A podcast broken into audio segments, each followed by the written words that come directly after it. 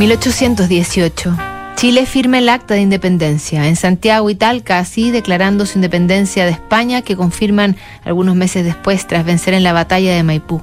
En Inglaterra, Mary Shelley publica Frankenstein. Nacen Karl Marx y Benjamin Franklin. Mueren Juan José Carrera y Manuel Rodríguez. Ese mismo año, el poeta británico John Keats ha conocido una muchacha bella y encantadora llamada Fanny Brown.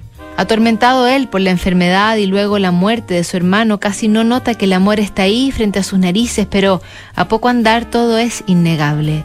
Aunque la madre de Fanny no se opone al romance, exige discreción en el trato porque el romántico inglés había dejado ya sus estudios de medicina y está lejos de ser un buen partido con esos versos que casi nadie leía. Los novios sienten desgarradoras la distancia y las dificultades e intentan mantenerse cerca con cartas que hablan sobre el amor y sobre la muerte. Mi dulce Fanny, ¿tú temes a veces que yo no te quiera tanto como tú lo deseas? Mi querida niña, yo te quiero siempre y sin reserva. Entre más te conozco, más te quiero. De todas las formas posibles, incluso mis celos han sido agonías de amor. Yo habría muerto por ti. Tú siempre eres nueva. El último de tus besos siempre es el más dulce, la última sonrisa la más brillante, el último movimiento el más elegante. Cuando pasaste por mi ventana ayer, sentí tanta admiración como la primera vez que te vi. Incluso si no me quisieras no podría evitar sentir una completa devoción hacia ti. Así que me siento profundamente enamorado al saber que me amas.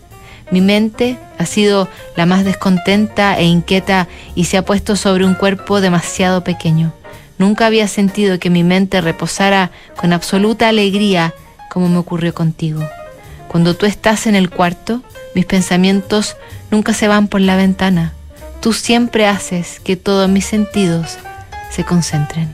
Casi dos años después, en un viaje a Londres, John Keats tose sangre y sabe él lo que tarde o temprano va a ocurrir.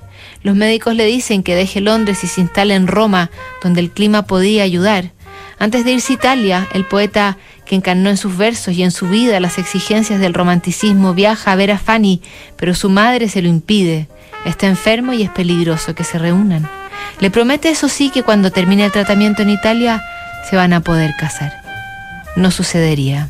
El 23 de febrero de 1821, con 25 años y tras haber vivido un infierno de dolores y hemorragias, muere Keats.